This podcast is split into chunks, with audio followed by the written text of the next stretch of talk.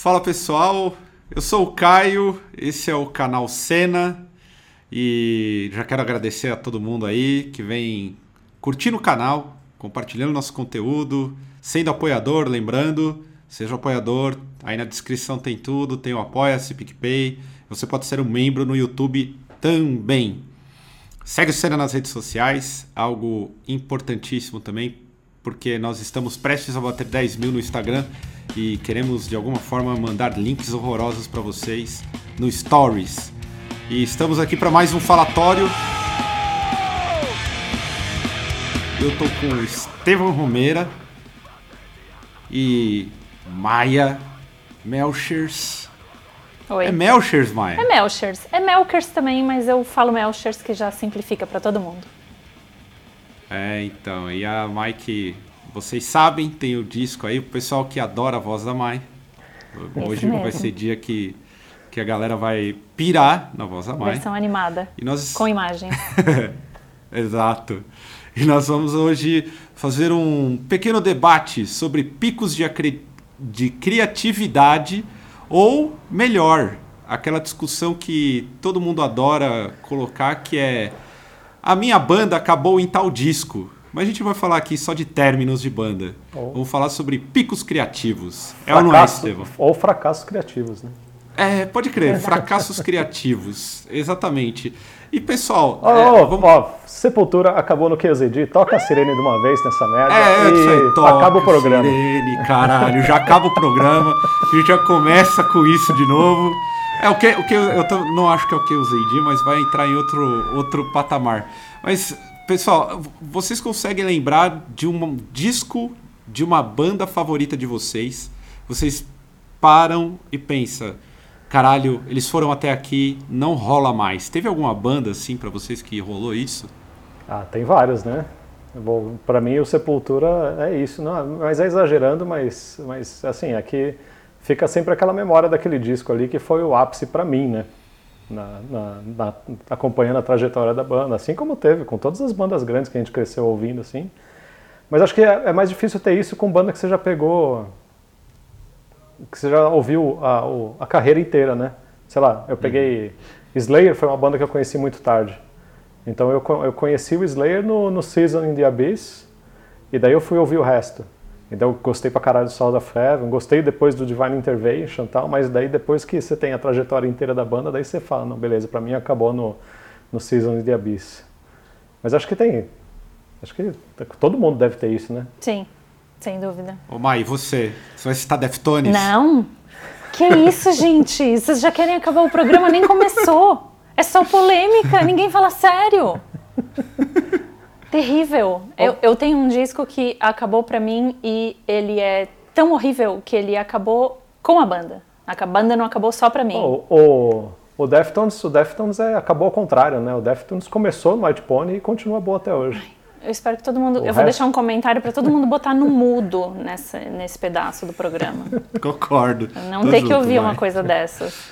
Tô junto, tô junto. Mas no meu caso, é, o meu exemplo é o No Doubt, porque o No Doubt tinha tudo para não fazer o que eles fizeram, que foi destruir a banda e acabar com a banda, não só para os fãs, mas para eles também. Porque o No Doubt, nem muita gente não sabe, mas eles fizeram um caminho meio ao contrário assim do que todo mundo faz. Eles não tiveram um lançamento independente. O primeiro disco deles já é por gravadora. E o primeiro disco deles é de 92, que é uma época que, já que falamos no falatório, grunge estava dominando, ainda tinha hegemonia ali de Metallica e Guns, mas entrou o grunge e o No Doubt em 92 lançou um disco de ska. É lógico que foi um fracasso. E a gravadora colocou eles na geladeira. E aí eles cansaram de esperar pela gravadora e fizeram um disco independente em 48 horas. Eles gravaram na garagem mesmo. Todo mundo da banda se envolveu. É, a Gwen Stefani fez o encarte, o guitarrista produziu, foram lá, fizeram e chamaram a atenção da gravadora de novo. A gravadora liberou grana para eles entrarem em estúdio e eles fizeram aquele disco que todo mundo conhece, pelo menos Don't Speak, que foi tipo um puta sucesso. É, Até eu conheço. até você conhece, exatamente. E em 96, Mas- mas em não- 96 mas- você estava ouvindo Roots e o disco do No Doubt, o Não. Tragic Kingdom. Eu tava ouvindo o Load, tava ouvindo o Load, atorando o Load e odiando o Roots. Verdade. Aí o No Doubt foi lá, fez um disco que tem 14 músicas e dessas 14, 7 são singles. Eles ficaram três anos trabalhando em cima desse disco, lançando o single. O disco saiu em 95, em 98 eles ainda estavam lançando o single disso.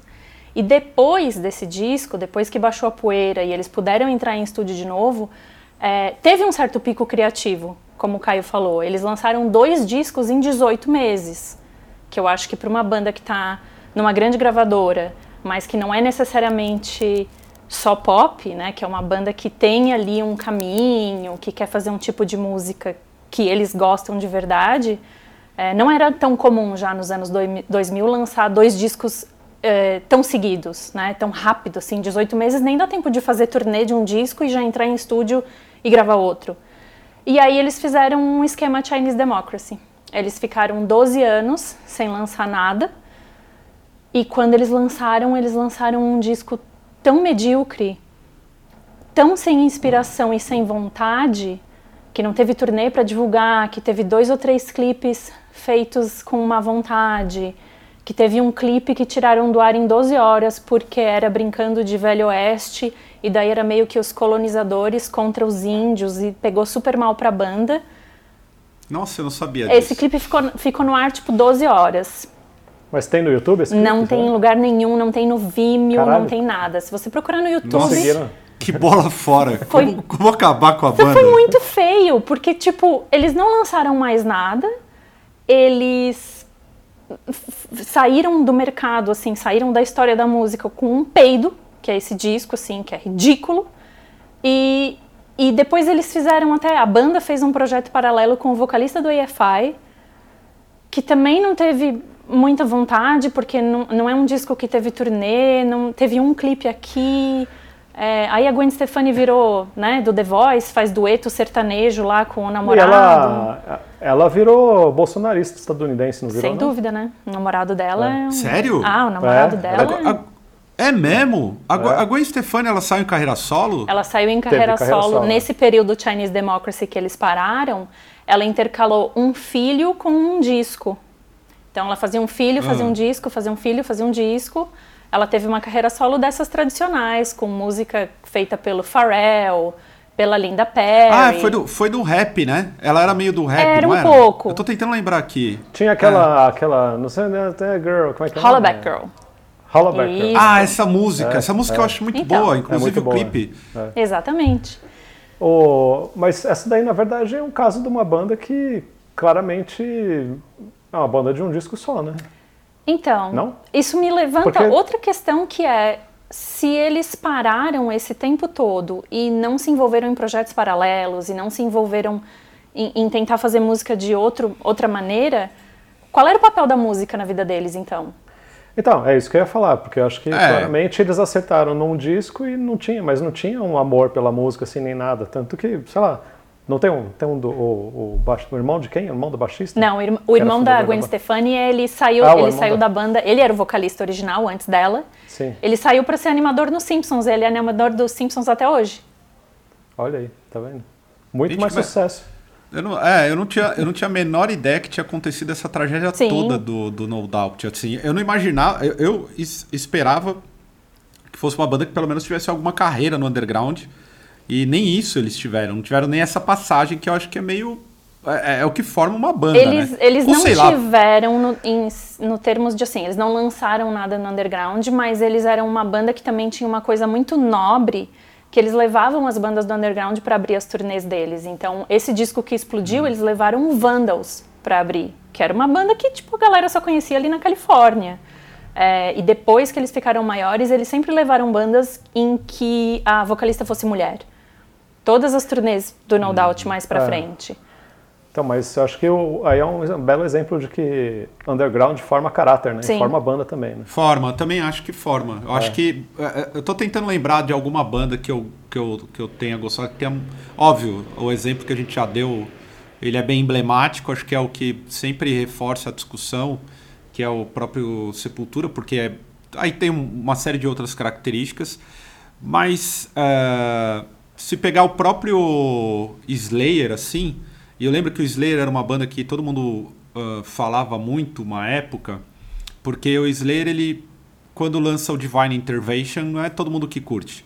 Sim. Já não é o. o a, é ali o, o, onde a banda meio que, que estabiliza. Porque eu não sei se você lançar três sucessos na sequência é algo que faz muita diferença. Vocês acham que quando uma banda lança uma música ou algo de muita relevância faz impacta negativamente também para a banda?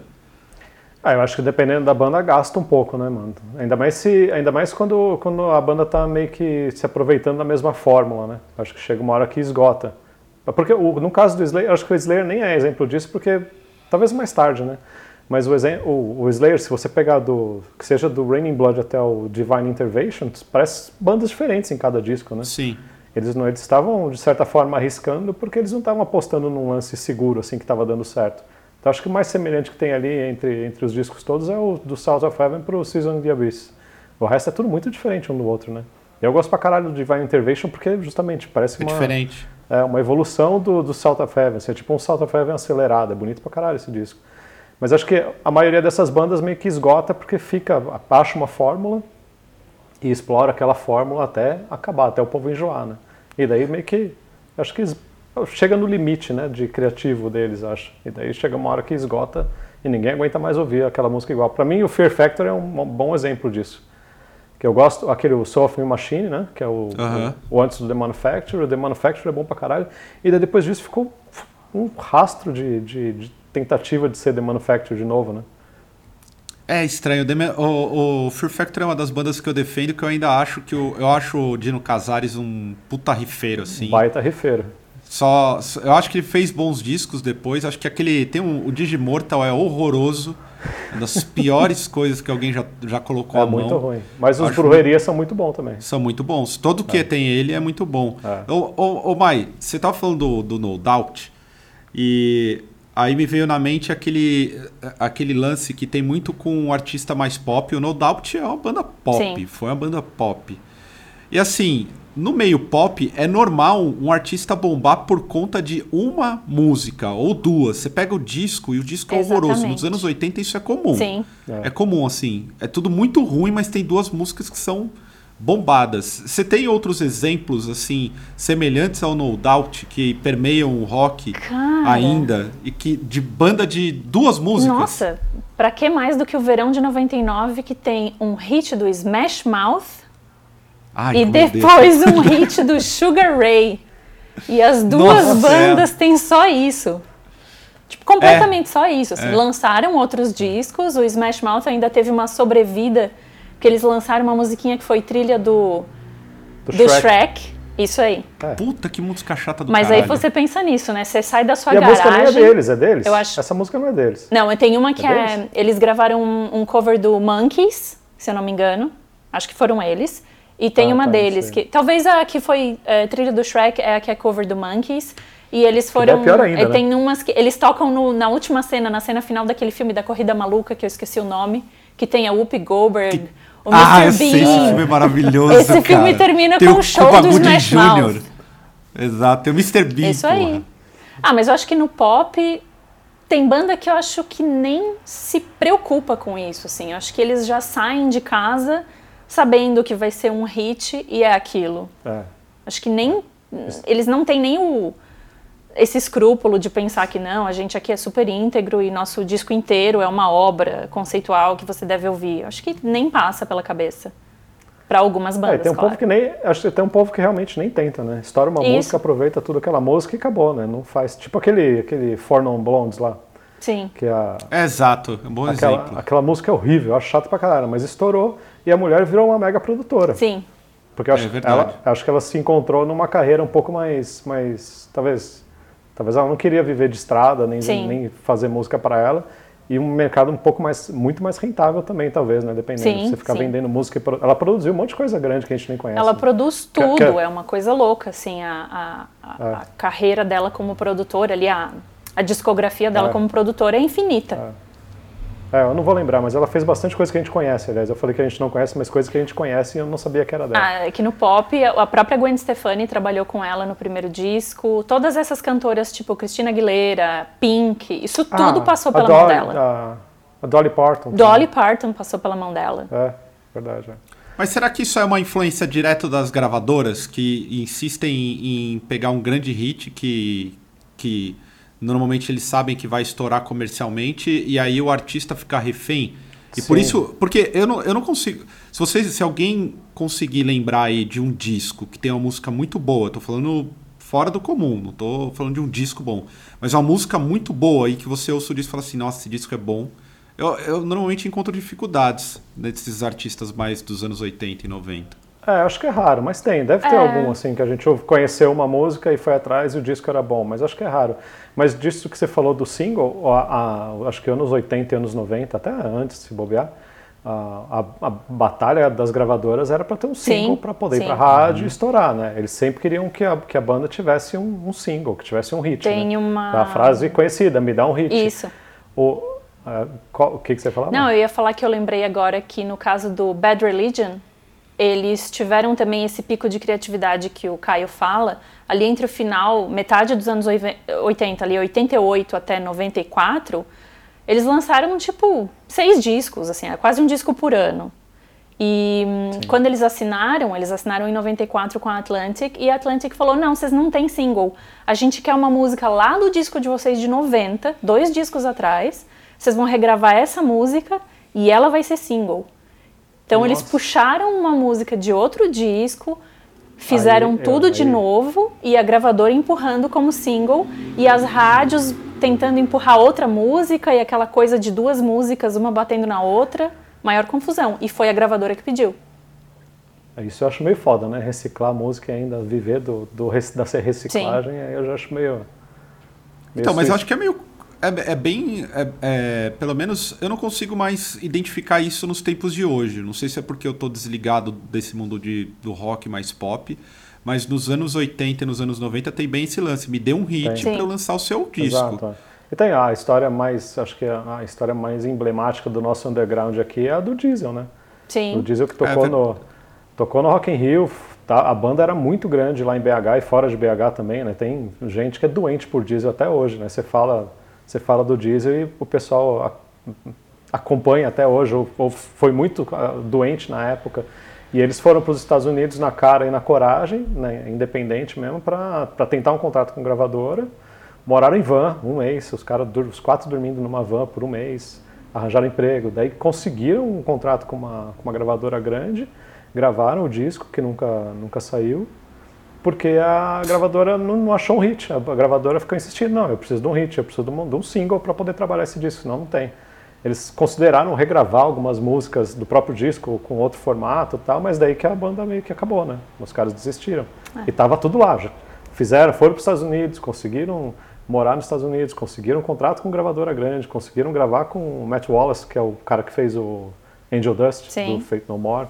Gravaram com em estúdio foda, tudo foda, mas o disco ficou engavetado porque a gravadora não, não tinha um single para a gravadora trabalhar. E daí acabou com a banda. É, não eu tô tentando lembrar do. Porque assim, tem um, tem uma artista que eu gosto muito, que é francesa, inclusive, a dona do hit Voyage Voyage. É. Ah, sim. É. Todo mundo fala e todo mundo ouve. É, a. Daisy Hell, deve ser isso aí, deve ser dessa forma que se pronuncia. Mas ela tem. O, o, disco que tem essa música, ele é maravilhoso. Ele é mar... Eu fui descobrir anos depois. Sim. Ele é um disco muito bom, mas até então ninguém teve acesso a ele, assim, era muito pouco divulgado e tudo mais. E, e, e se você pegar alguns discos do tipo com grandes hits, é, normalmente você consegue identificar muitos poucos assim que a gravadora trabalhou o disco por completo, mas eu vejo isso como característica mais do rock e do pop.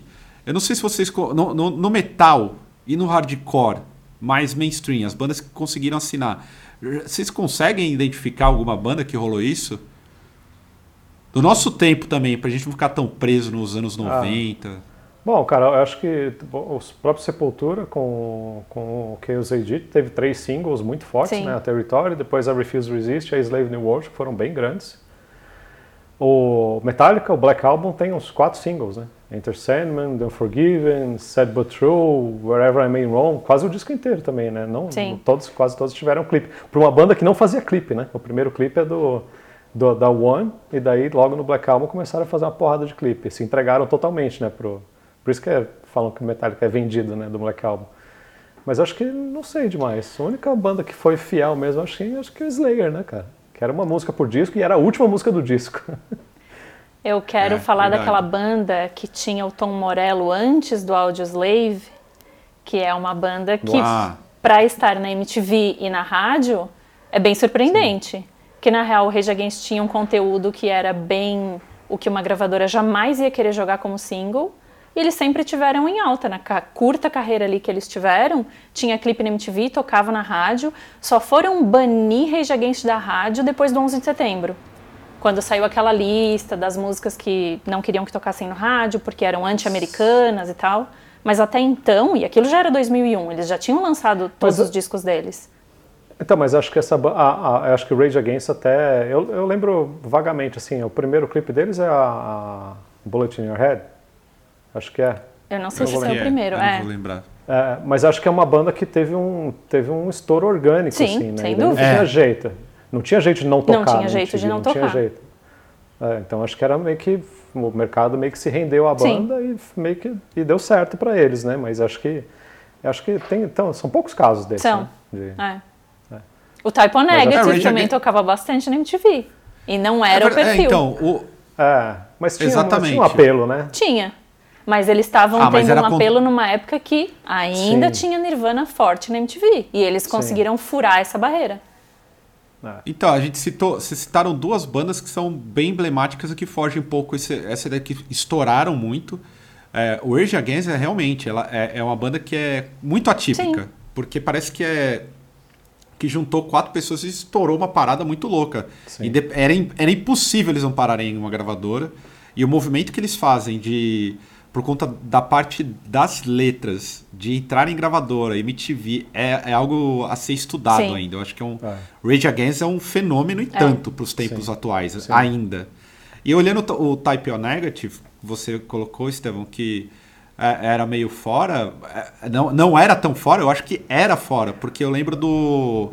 Inclusive do, do, do clipe da namorada e o caramba. Sim, sim. Uhum. Eu, eu falei que era fora, eu falei que era fora, mas daí logo me veio a cabeça na época, na mesma época, o Marilyn Manson também estava em alta pra Também. caralho. Essa, tava nessa fase do, do rock terror, né? Sim. Rock monstro, né?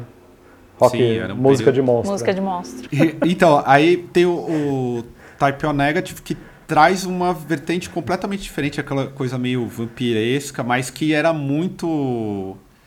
É, muito contra os bons costumes. E aí estão o Marilyn Manson, que também é um outro fenômeno, e não é um cara de um hit só. Eu acho que o primeiro disco do Marilyn Manson é uma parada meio de um hit só. Aí depois ele estoura brutalmente. Não, assim. aquele disco é muito bom, mano. Aquele disco do Beautiful People, você tá falando? É, esse é o Beautiful Anti- People, o esse, Antichrist o nome Superstar. Isso. Esse, esse disco é muito bom, cara. Esse disco Mas é tem o, bom. o anterior. Eu- Tem o anterior. Ah, o anterior, é, daí eu não conheci. Eu não Mas eu acho que também, acho que o, o- o caso do Marilyn Manson não é tão parecido com o Rage Against, porque acho que ele foi meio pro- formatado para estar lá também, né? Nessa época do terror e tudo mais. Sim. Tinha já, o Nine Inch Nails estava muito grande nessa época também. E ele veio na carona do Nine Inch Nails. Eu lembro que tá até uma até tinha uma entrevista dele na época assim, que ele estava assistindo TV com o pai dele. E daí ele falava alguma coisa que o pai dele perguntava quem que, que banda é essa? Daí ele falava, ah, eu Inch Nails, já chupei o pau desse cara no palco uma vez. Eu, eu lembro que nessa, nessa época tudo era declaração bombástica para para chamar atenção, né? Que tinha o papo que ele tinha tirado uma costela para poder chupar o próprio pau. Isso Uau. é que não dá pra pôr, mas procure aí. Neymar chupa o próprio pau. Eu sempre gosto de ver esse vídeo no YouTube aí. É o- E tinha o Peter, o Peter Steele na, na Playgirl também. Sim. Era, era uma mistura de, de monstro com putaria, né, nessa época. Sim. É, o, o, o, mas você acha que esse pessoal que tem esses. que segue esse lance de pico criativo e. voltando agora, olhando pro underground, as bandas que perseguem a- a- uma gravadora, assim, a chance de assinar com alguém, elas fazem. um- é- Elas se esforçam tanto que conseguem se superar criativamente, lançar bons discos numa sequência grande? Cara, não sei te dizer. Eu sei dizer que quando você começa a pesquisar e olhar com essa ótica, você vê bandas que produziam muita coisa muito rápido e fica nessa dúvida. Será que, por exemplo, o R.E.M., enquanto era independente, eles lançaram cinco discos em cinco anos. É muita coisa. É muita é. coisa. Não consigo nem imaginar eles lançando disco, fazendo turnê, gravando disco, lançando, fazendo turnê. E aí eles assinam e começam a fazer uma coisa mais elaborada de um disco a cada dois anos, a cada três anos. E aí você fica naquela dúvida. Eles produziam tanto porque eles estavam curtindo muito o que eles estavam fazendo, porque era o jeito de eles sobreviverem, fazendo turnê e vivendo daquilo, ou porque eles estavam em busca disso? É, é, e tantas outras bandas. Os, é, eu acho que tem os, os, os, vários pontos de todos os lados, né? Acho que uma banda tá, tá sempre criando para tentar, talvez, chegar num, numa gravadora grande e fica colocando para fora tudo que consegue, e às vezes é positivo, Sim. às vezes é negativo e, e, e, coisa. Acho que quando é negativo, a banda tenta, tenta, tenta, tenta, tenta, chega uma hora que a banda acaba, né? Que não, não vai para lugar nenhum e acho que esgota. E acho que tem o positivo, que a banda tenta, tenta, tenta, consegue e continua produtiva, né? Tipo, sei lá, por exemplo, Metallica é um bom exemplo, porque eles também fizeram isso. Eles lançaram os maiores discos do Metallica aconteceram num espaço de oito anos, né? É, Kill Em All, Ride the Lightning, Master of Puppets, Injustice for All e, e, e, e, o Black Album. É um espaço de oito anos, Sim. com todos os, os, discos. E daí acho que quando chegou no, no, no, Black Album, os caras falaram, não, beleza, agora dá para puxar o freio e, e lançar um disco a cada seis anos, né? E acho que tem todos os aspectos, tanto, tanto, pra, tanto antes e, e quanto depois. Tem banda que depois que consegue contrato fica mais produtiva e, uhum. sei lá, uhum. com o dinheiro consegue, consegue produzir mais ou consegue ter mais ferramentas para colocar para fora a música, né? E tem, acho que banda que quando vê muito dinheiro meio que desvia totalmente o foco da criatividade. Mas você acha que pode ter também a questão de que o Black Album foi uma coisa tão gigantesca, com números tão absurdos, assim, nível Beatles, que às vezes não é que a banda puxou o freio, talvez rolou uma pressão de como vamos superar isso, Sim. Acho, então, eu acho que o load, inclusive, é um é uma tentativa nesse sentido. Não sei se o Estevão é. concorda, mas eu acho que é isso. É. É, é, até, tá até na. Eu acho que a gente falou disso no outro, né? Tá na biografia do Metallica. O Lars fala isso, Sim. que o, o, plano do Lars depois do, do, do, Black Album era tipo ser YouTube. Ele queria bater o YouTube. Então o Load é a tentativa de ir para um rock um pouco mais pop, né? Um metal pop, Sim. né? Queria inventar um metal pop. Mas eu acho que também assim, eles não tinham nada a perder, né? Exatamente. Já tinha feito tudo que eles precisavam, já tinha todo o dinheiro do mundo. Eles já eram milionários nessa época também, então, meu, é isso, vamos tentar. Se der, der, se não der, não deu, pronto. E a gente volta a fazer o metal safado, que é o que eles estão fazendo Sim. hoje em dia, né? Mas vocês acham que. Vocês acham que, tipo, as bandas. As, as bandas que vêm do, do underground e do tipo. Elas. Muitas. Elas têm uma expectativa de evoluir mesmo em, em cima do seu som. Então a experiência vai vai expondo nos, nos discos que vão se alternando essa evolução. E olhando para esse aspecto de banda brasileira, assim, exceto Sepultura, é, o que, que vocês conseguiriam mapear, assim, independente de estar no metal? Porque aí eu vou acabar falando de um monte de banda de metal, mas bandas que conseguiram evoluir, mas não atingiram, digamos, um, uma gravadora. Se isso tem a ver com época, que eu também acho que nesse, nessa época aqui o Dead Fish é um exemplo. Mai. Sim. Dead Fish. É, é uma banda que foi para uma gravadora relativamente grande, né? Eles foram para a DEC e ficaram lá e voltaram para o independente. Então, é como se eles tivessem feito esse ciclo sem necessariamente perder o gás ou parar de produzir. É uma banda que continua produzindo, com várias mudanças na formação e estão aí. Não foi motivo para perder as esperanças, ou tipo, ah, a gente teve lá e perdeu toda a vontade de, de continuar. Ah, é, acho que o Ratos de Porão teve essa, essa esse período também, né? Eles te, fizeram um disco. O Brasil já tem música em inglês, eles fizeram um disco. Não sei se o disco é inteiro em inglês. Ou, ou coisa é inteira em inglês? O Just Another Crime? Just Another Crime. Acho que é, acho que é sim. Eu não lembro se ele é inteiro em inglês. É. Mas, o, mas eles tiveram, tiveram tentado contato com a Roadrunner, na época que a Roadrunner era a gravadora do momento, né, do, do metal e hardcore e tudo mais. Não sei se, se o disco em inglês claramente, normalmente é uma tentativa de internacionalização da carreira. Uhum. Mas não acho que foi uma coisa que atrapalhou a banda, muito pelo contrário. Os discos depois do, do eu acho até mais criativos, né? Então assim, sei lá, você pega o Homem Inimigo do Homem, é um disco bom pra caralho. E é um disco recente, é 2007, eu acho. É um disco muito bom. Ou o Século Sinistro também, é bom pra caramba. Não é uma banda que, que perdeu a mão, né?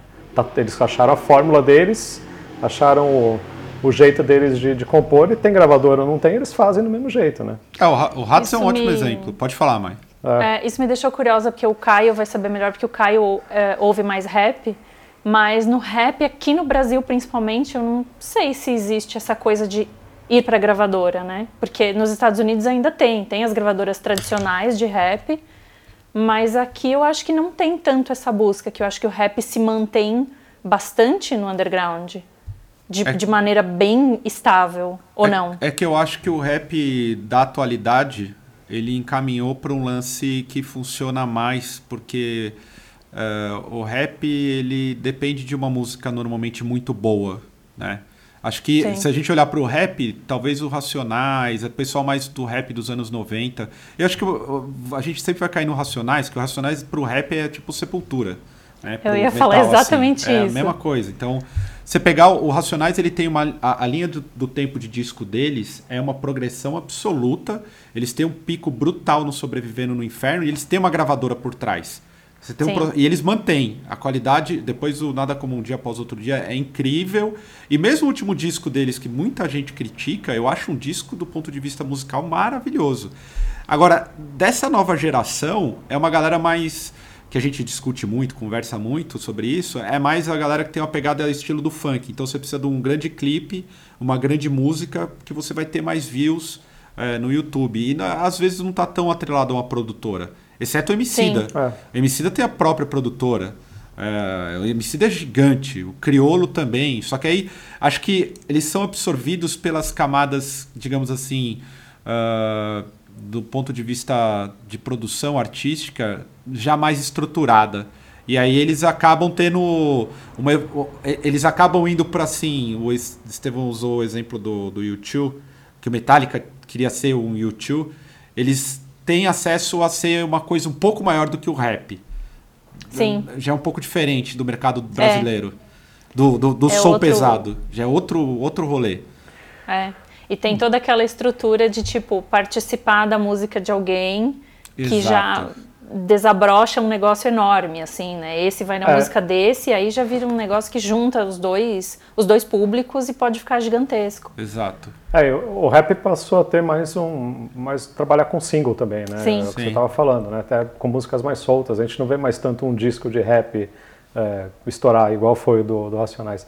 Mas ao mesmo tempo eu acho que eu acho que o Racionais e nem YouTube virou uma sombra tão, talvez até negativa para a cena como o Sepultura virou. Para mim, o Sepultura virou uma. Porque, assim, por anos, e acho que até hoje, uh, muita banda de metal ainda tem o sonho de Sim. ser a banda que substitui o Sepultura, né? Principalmente depois que o Sepultura acabou, depois da saída do Max, vamos dizer assim. Depois da saída do Max, parece que abriu uma, um buraco assim no mercado de música do metal mundial para vir a próxima banda brasileira que fosse substituir a Sepultura. E muita banda tentou a uh, carreira, tentou a carreira inteira chegar nisso e desistiu porque Sim. vivendo nessa sombra, né? Acho que é uma sombra bem negativa assim que a gente teve do, do Sepultura e tem até hoje. É, né? acho Sim. que no, no, você citou o lance do, do, do Racionais, o, o, acho que no rap é um dos poucos casos que a galera come, começa, principalmente nos últimos cinco anos, acho, dez, a meio que superar o Racionais do ponto de vista é, de relevância dentro de um estilo. Assim, você tem o Emicida, você tem o, o próprio Criolo, que do tipo bate o mesmo patamar. Diferente do Sepultura, que a gente realmente Sim. não consegue enxergar ainda um fenômeno semelhante, assim, de uma banda de metal que bata de frente. O Crisium a gente não consegue comparar ainda. Não, é, não. Mas assim, mas uma coisa que, o, que, o, que o Racionais fez, que o Sepultura não fez, foi colocar o, o Racionais meio que colocou uh, o, o, o, rap, não no pop, mas, mas injetou, fez um mercado do, do, rap, né? Uhum. Fez o virar um mercado rentável para essas bandas. Então, um artista, um, um, um, cara do rap médio já é um cara que tem uma carreira legal, assim, ele já consegue ter, uma, ter um circuito de show, tem casas legais, tem, sei lá, o Jonga, por exemplo, não é um cara, agora o cara tá grande, mas o Jonga é um cara que fazia antes dele ser gigante, ele já fazia show para 1.500, 3.000 pessoas. Sim. Isso, isso o metal não teve, né? Teve uma banda gigante, o Sepultura, que foi uma banda gigante no mundo, mas não, não melhorou a cena aqui, né? Talvez por um tempo, mas não, não foi um negócio que a gente continua patinando, tocando no lugar ruim, tocando, não tocando na rádio, uhum. não, sabe, um monte de coisa assim. Não existe um Sim. mercado, não criou-se um mercado, né, pro, pro metal como o Racionais acho que criou pro, pro, pro rap. Eu não acompanho tanto o rap, posso estar falando asneira, mas é o que eu vejo de fora, Sim, assim. É. Eu vejo que o rap virou outra coisa depois do, do Racionais. É, eu consigo ter essa visão porque eu fico imaginando a mesma coisa, assim, se você for sair de São Paulo e for para o interior e para outros estados, o rap tá nesse patamar. O cara vai fazer um show e vai chamar esse tanto de gente. E você vai com uma banda de metal para mais para o interior e nem tem um espaço exatamente que seja do tamanho necessário. Às vezes o lugar é muito pequeno, às vezes é muito grande, porque o público não, parece que acaba sendo menor porque a banda não ganhou esse espaço, assim, e fica um ciclo que você não sabe é. exatamente o que está puxando ali. É, eu Mas... acho que também tem, tem vários aspectos, né? Não é só isso. Tem aspecto Sim. técnico, né? Você você promover uma banda de um show de uma banda de rock tem Lógico. PA, bateria, não sei o que, tem um, tem um custo muito maior do que um talvez promover um show de, de, um, de, um, de um grupo de rap Sim. que às vezes um cara muito bom se vira com uma picape, um PA e um microfone, né? Mas Sim, será, claro. será, será que é, isso aí tem alguma alguma alguma questão relacionada ao fato de que o pessoal do, olhando para o metal e tudo mais há um abandono? Porque assim uh, mais pesado, porque eu imagino que as bandas do heavy metal melódico posso estar completamente errado, mas deve ter algum apelo. Não as bandas underground, as bandas um pouco maiores, do tipo Xamã, essas bandas que normalmente hum. eu não ouço. Mas eles ainda devem arrastar um público. E no hardcore, acho que o, o, o pessoal do, do emo tem alguma relevância ainda? Fresno, essas coisas? Tem, Fresno é grande. Sim, ainda. Fresno é bem é que grande. Fresno, é que eu acho que Fresno se desprendeu um pouco do movimento emo também, Sim. né? Tem uns anos. Acho que virou um. Eles criaram um mercado independente deles, assim também. Mas você acompanhou Sim. alguma coisa desse, desse período? Porque talvez seja um dos, o, dos últimos períodos, né? Que o rock, assim, arrastava. A época do Dance of Days gran, grande, né? Se Sim. a gente pode dizer. É, mas eu não sei dizer se isso foi muito grande fora daqui, assim, fora de São Paulo. Tem, claro, o exemplo, o exemplo do Fresno, do Fresno ser bem grande mesmo, mas eu acho que ficou ali Fresno, NX0, CPM, não foi necessariamente uma coisa. E acabou pegando mal porque quando o mercado tentou cooptar o emo, eles fizeram uma coisa muito caricata, e daí tinha restart, não uhum. sei o uhum. que, da calça colorida, sim, é. e, e, aí virou uma caricatura, e aí, aí sim que ninguém levou a sério. É. Né? É, essas bandas, eu, não, eu nunca, nunca ouvi nenhuma do, nenhum disco de nenhuma dessas bandas. Então não posso dizer muito, ouvi uma Sim. música ou outra muito solta. Mas essa, algum de vocês acompanhou, algum ouviu algum disco? Sabe se, esse, se algum disco dessas bandas é um trabalho realmente bom ou é banda de um single só para vender, já que o mercado apropriou? Se apropriou, né? Cara, o, o Fresno eu ouvi algumas coisas, é, e fora que o Lucas é um músico incrível, assim, sabe? Ele é um cara muito bom de composição e tudo mais. Tanto que ele produziu o, o, último disco do RPM, que não sei se saiu também. Ele, ele dá curso de, de produção musical, ele é produtor musical, né? Ele trabalhou com várias bandas grandes também. Ele é um cara muito bom, assim, então é um cara que, que sabe construir música e sabe fazer música mais pop, vamos dizer assim. E, e, eu já ouvi as coisas do Fresno, assim, tem coisa é que eu realmente não gosto do som, assim, então é difícil de, de identificar uhum. alguma coisa que, que fique marcada, né? Mas tem coisa que você ouve e você sabe que é bom, você sabe que é bem feita, né? Sim, é. E o e Fresno pra... bebeu numa fonte que já era de um emo ali muito primoroso, assim, muito caprichado. Sim, então, sim, sim. Ah. Já, já veio disso, assim. Eu não consigo lembrar Assim, só eu, eu, sei da época que houve um movimento muito grande, né, do, do emo, mas do ponto de vista musical eu nunca consegui parar para ouvir nada porque, enfim, não faz o meu estilo. É, é. é NX0 eu nunca gostei de muito, assim, CPM eu acho meio tudo igual também. Não, o CPM até músicas... a gente não podia categorizar como emo, é, então, mas... É. é. Não, não, mas eles vieram do, do movimento emo, meu. Eles vieram daquela onda lá. Não, o CPM já era grande. O CPM em 2000 não, já fez a turnê do Legwagon no eles Brasil tão, de 2000, o CPM no, tava. Eles estão eles no documentário lá do emo, porra. Ah. Pronto, então eles se eles estão no documentário, onda. é uma não. banda emo. Cancela tudo. Não, é que eles estão no. Eles estão no. Eles estavam na época do. do ah, caralho, do Hangar 110. Sim, aquela, exatamente. Aquele movimento. Mas, não, mas é, eles surgiram como emo, lógico. Não, não emo de som, mas. Sim, tá. do- Talvez. do hardcore, hardcore emocional. Hardcore melódico. Eu acho que É. é, eles tinham mais essa proposta. tinha esse Exato. lance mais, mais de dialogar com as necessidades emocionais de cada um, digamos assim. É, Ah, mas o emo, é, o emo todo isso. O Fresno é isso também, né? Sofrimento, dor.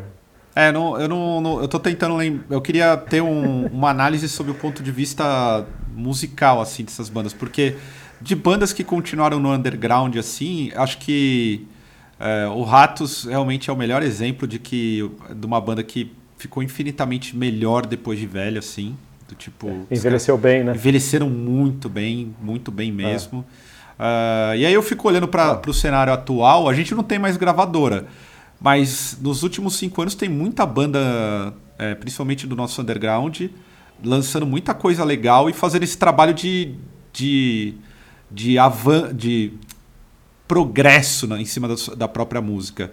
Será que é, esse pessoal ainda sonha em ser o novo Sepultura? Ou não, já desencanou, todo mundo desencanou e do tipo, só quer evoluir Ah, musicalmente mesmo. É, não acho que é sonho em ser o novo Sepultura, mas acho que tem essa. Porque tem essa brecha, na verdade, né? Não tem, não tem uma banda grande, tem o Crisium.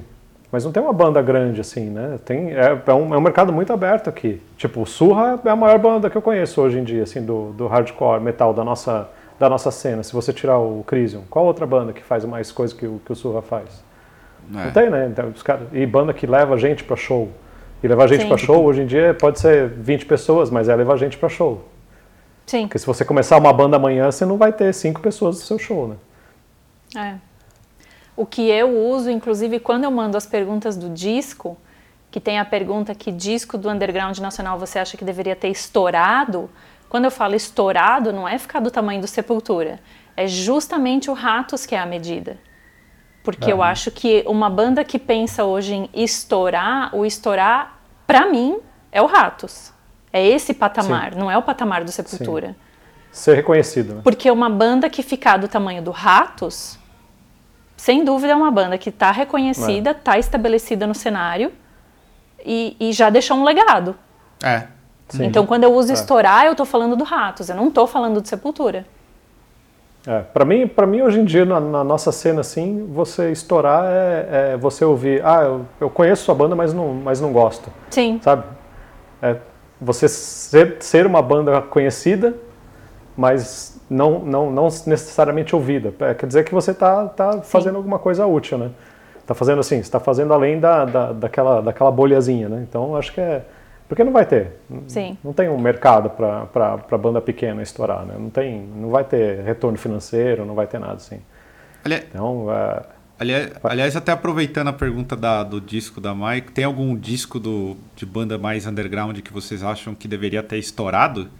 Roubando essa pergunta? Eu tava pensando numa aqui, de uma banda que, que eu gosto muito, do pessoal do Paura. Tem um disco chamado, chamado History Bleed, que eu acho muito, muito bom. bom. esse disco. Um dos melhores Esse o discos Léo de, citou no disco. É, um dos melhores discos de hardcore. Pra mim, ele, ele falta uma coisinha, uma produção melhor. Que em termos de composição é incrível. Vocês têm alguma, al- alguma outra que tem que ser olha e fala, caralho, isso aqui podia ter estourado. porra, meu, eu, eu, eu, eu não sei, eu acho que é o, acho que é o penúltimo do Cursed Slaughter, eu não vou lembrar o nome, cara. O, mas o, acho que é o penúltimo ou o último, não lembro. Mas era muito boas composições, É. cara, ainda mais naquela época do, naquela época do trash, cara. Uhum. Era tudo muito bom, refrão perfeito, composição, as, a estrutura das músicas, tudo muito boa. Era pra ser uma banda dessas daí de, de, de- esse disco aí dava para os caras fazer turnê na Europa por dois anos com aquele disco lá. Também acho. Cursed Slaughter faz falta. Realmente é, uma das é bandas. muito bom, era muito bom, mano. Tem alguma mais? Eu falaria, do, eu falaria do Diesel, mas o Estevão já falou, então o Diesel não estourou, mas como eles tocaram no Rock in Rio, vamos considerar que estourou sim. É, Ah. Tem uma banda que eu já citei até, não me lembro mais se foi no disco, no Drops, já me perdi, mas tinha, tem uma banda de Curitiba que eu assisti o show e foi um dos shows mais marcantes que eu vi, que era o Malditos, ah, Malditos Ácaros do Microcosmos, Belo nome. que eles eram nome. tipo o Slipknot, antes do Slipknot, porque era uma banda que tinha máscaras e tinha uns um cara tocando sax e eles eram envolvidos com a galera do Caralho. teatro e o show deles era uma coisa muito, muito poderosa, assim, muito intenso.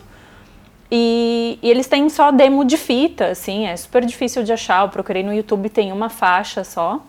Mas agora, a minha nova obsessão é uma banda que a Karen me mostrou quando ela fez o último episódio do disco, que é o John Filme, lá de Chapecó. De um filme. John Filme. Nossa, eu tentei, o não consegui. Estevam não. então. Vou, É, eu vou, não vou é pra anotar todo aqui. mundo. Mas eu curti demais, É, assim, não. eu fiquei realmente impressionada, gostei muito. É, outra- talvez, outra seja, banda- talvez seja o meu país, o sangue do meu país falando alto, mas eu gostei demais. É, é. Outra banda que também é sangue do meu país falando alto da vez é o que eu, que eu acho legal pra caralho e também acho que devia ser muito mais ouvido é o Odradek, de Piracicaba. Ah, Aqueles meninos são muito verdade. bons, mano. Já, ouvi- já ouvi falar dessa banda. Já ouvi falar dessa É, banda. mano, esses moleques são muito bons. Não são mais moleque, né, eu acho. Quando eles foram gravar lá no estúdio, acho que eles tinham 21, 22. Já tem uns 5 anos, mas os moleques são muito bons, mano. Muito bom mesmo. E, e- e bandas assim que vocês conseguem citar, pode ser daqui, pode ser de fora, bandas que fizeram, pelo me- meteram pelo menos um tricampeonato, assim, de discos maravilhosos. Bateu tri, pelo menos. Ou pode ser dois também. Uma dobradinha ou um tricampeonato de discos maravilhosos, assim. Eu tenho. Underground? É, Pode ser underground, e depois a gente pu- pula um pouco para as maiores. Eu tenho uma que eu já citei. é, o Facada é um exemplo para mim de banda que conseguiu Hum. três discos na sequência muito bons. Ah, Ah, eu acho que eu falaria o Are You God, cara. Are You God, o Are You God. Mas eu acho que o EP, o, o- o- Mas, é, é, é, são dois discos e um EP, é, né? Eu acho. mas o EP, o Espelho de Carne, é do tipo o Mundial do Corinthians É tudo- de 2000. É, não sei o que significa isso, mas é, É que muito todo bom. mundo Nem eu. contesta, mas é muito bom. Eu vou Não. ficar com a tríade do Molho Contestar Negro. por quê? O disco, caralho. É porque é um EP, por isso. Ah, tá, sim. Oi? Eu fico com a tríade do Molho Negro. Três discos que Molho eu Negro. curto muito. E o Molho, o Molho Negro é um ótimo exemplo de banda que tá na correria e teve um- uma evolução Sim. brutal, né? Sim. E fora do eixo, que também é importante lembrar. Fora do eixo. Muito bom. Sim. É importantíssimo isso. É. Ah, banda fora do eixo boa tem também, né? Tem o, o- caralho, o nome, fala aí. Caralho, tá pior Fora do que eu. eixo, Far From Alaska, mas já acabou. Não, O Far From Alaska acabou? Ah, não acabou, não. Ok, não acabou. Desculpa, cancela. Põe no cancelou a- mudo. Mudo, mudo, mudo. Acabaram, mataram a banda aqui antes. Eu sou não, a é coveira, saiu- coveira de bandas. saiu, Saiu o, o baixista e saiu o baterista, mas não acabou. Eles Ok, continuam desculpa. fazendo coisa. E também, a quarentena acabou com todo mundo É. de banda, né? mas eu ia falar do. Caralho, o Demilf, cara. O disco, aquele disco Demilf também é sensacional. Demilf. Demilf. É. Demilf. Exatamente. É incrível. Eu tô tentando. Eu de- levantei o dedinho para fazer uma menção honrosa pro Hauser, mas eu já não me lembro mais qual era o tema. Mas eu ia fazer uma menção honrosa pro Hauser porque ver eles gravarem foi tipo uma das coisas, um dos processos mais linha de montagem da Ford, assim, que eu vi. Nada sai do lugar, nada demora, nada é enrolado. É tipo, vai, entra, grava, sai perfeito, tchau, É. vamos embora fazer churrasco, porque são seis da tarde e acabou o expediente. Eu fiquei, É, eles são bem eu fiquei organizados. muito impressionada. É. São muito Mas bem organizados e bem eficientes também. Sim, eficiente, essa é a palavra perfeita para definir. E de banda, banda já famosa, mainstream, assim, que vocês olham e falam assim, porra, isso aqui tem. Essa, qual que é a trinca predileta de vocês, assim? Para mim é vou- fácil, mas a banda só tem três discos. Quem? The Distillers. The Distiller. Eu nunca ouvi essa Três banda. discos perfeitos. Vou, ano- tô anotando aqui, eu tô no- na anotação do que eu vou ouvir depois. Do início ao fim. Sem erro. Você me lembrou de uma É. outra banda desse naipe aí, The Distillers. Tá, fala aí, Estevão, tô tentando lembrar. meu. Não, de, ah, de mainstream pra mim seria o Slayer, só que o meu, a minha tríade do Slayer é Salt of Heaven, Season the Abyss e Divine Intervention.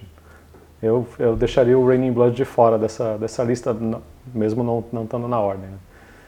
Mas é a tríade perfeita pra mim isso daí. Eu, eu queria ter, eu queria que minha banda fizesse um, três discos na sequência, assim, para mim é explosão criativa. Eu quero direito a bônus. Eu quero mandar É. mais uma tríade perfeita gringa, que é The Bronx. E os discos se chamam The Bronx 1, The Bronx 2, The Bronx, The Bronx 3.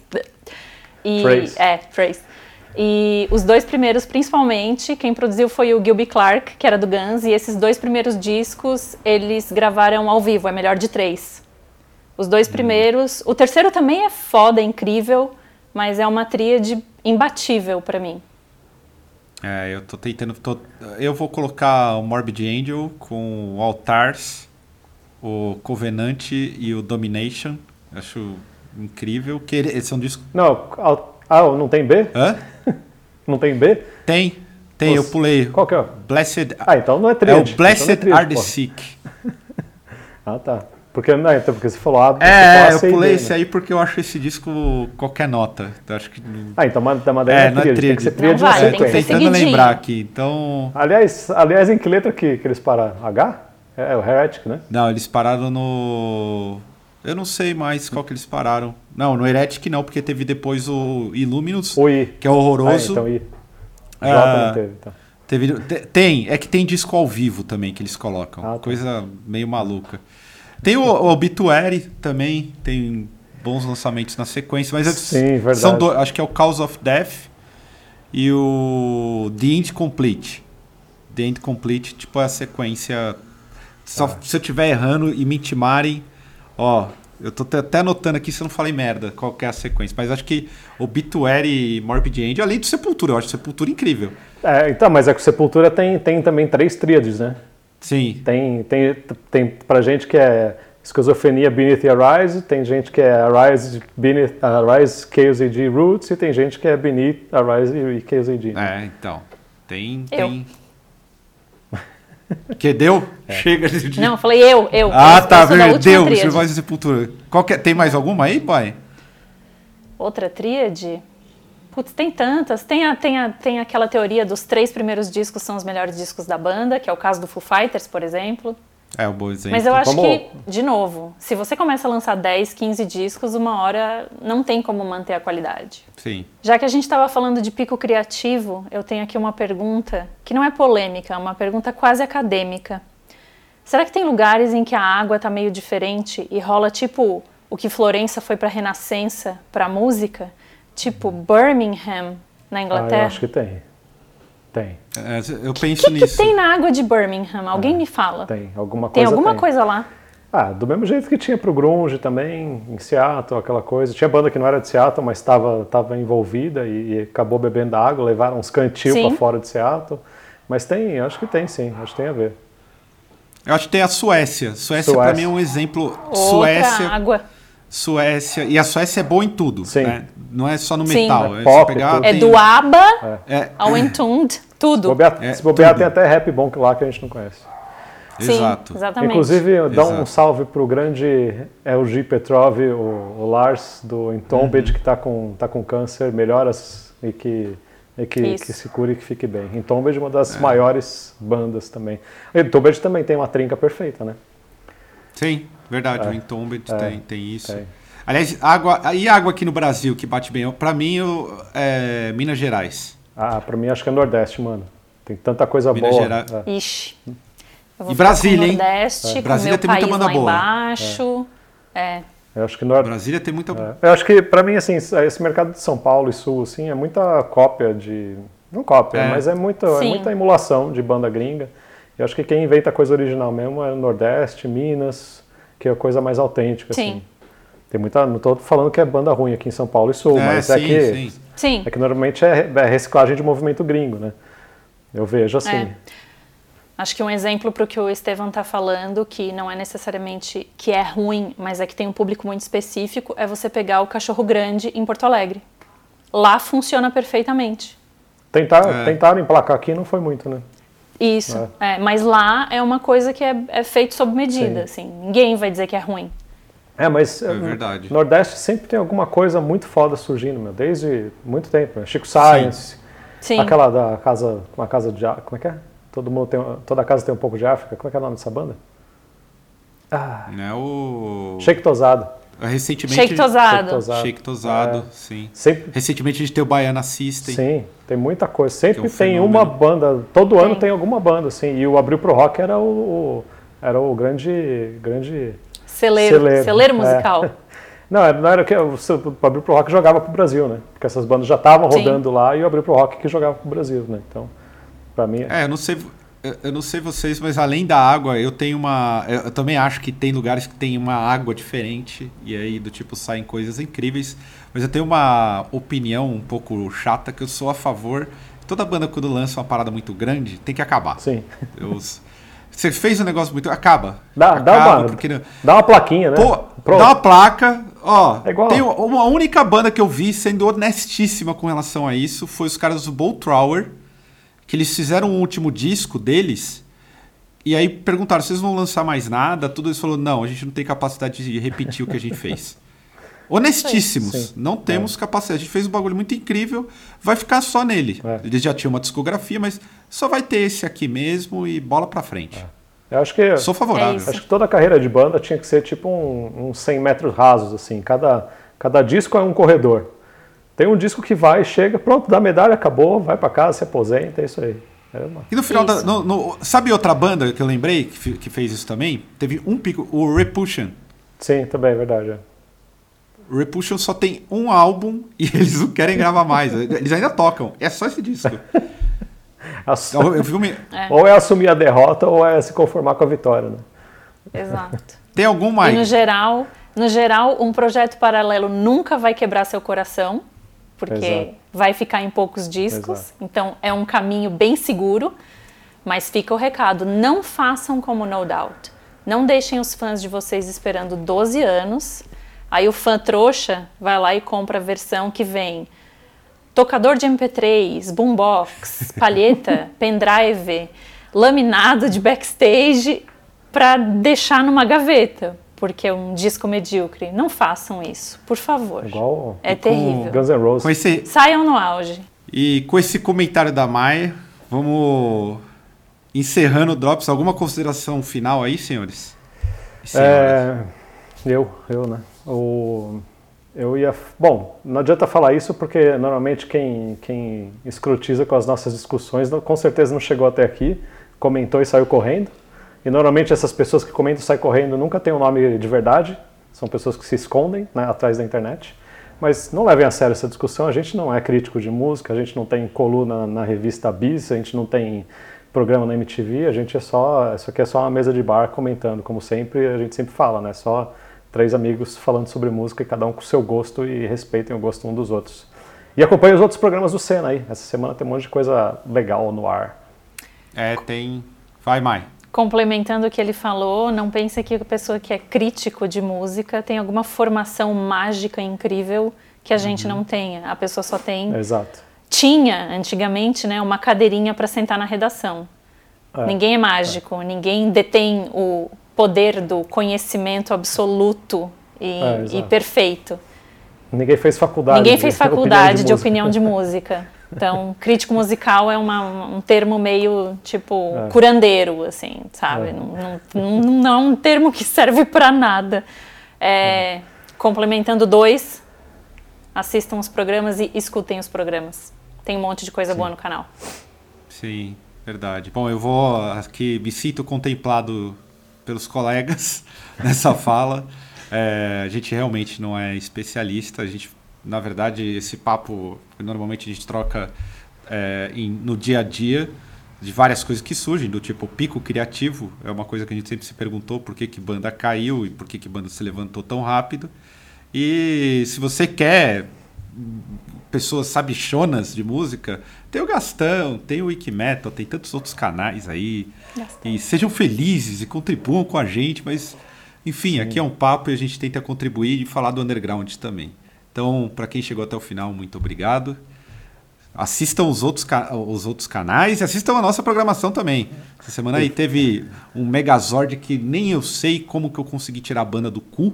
Tem uns disco horroroso, mas diferente de tudo. Então, assim, ouçam e teve um listão muito legal e essa semana aí tem uma biografia interessantíssima, hein? Aguardem. E então é isso. Só, só complementando o que eu falei, se você vai ser escroto nos comentários aqui nesse, nesse, nesse vídeo ou em qualquer outro vídeo da internet, pelo menos faça com a sua cara de verdade. Tenha coragem e faça com o seu nome aberto de verdade. E pois complementando é. três, se você vai ser escrotinho nos comentários, não apaga ele depois, porque a gente é. captura a sua tela e guarda para sempre. Tá tudo é guardado. isso aí. Com muita crítica ferrenha, estamos encerrando mais um falatório. Valeu aí, galera. Até a próxima.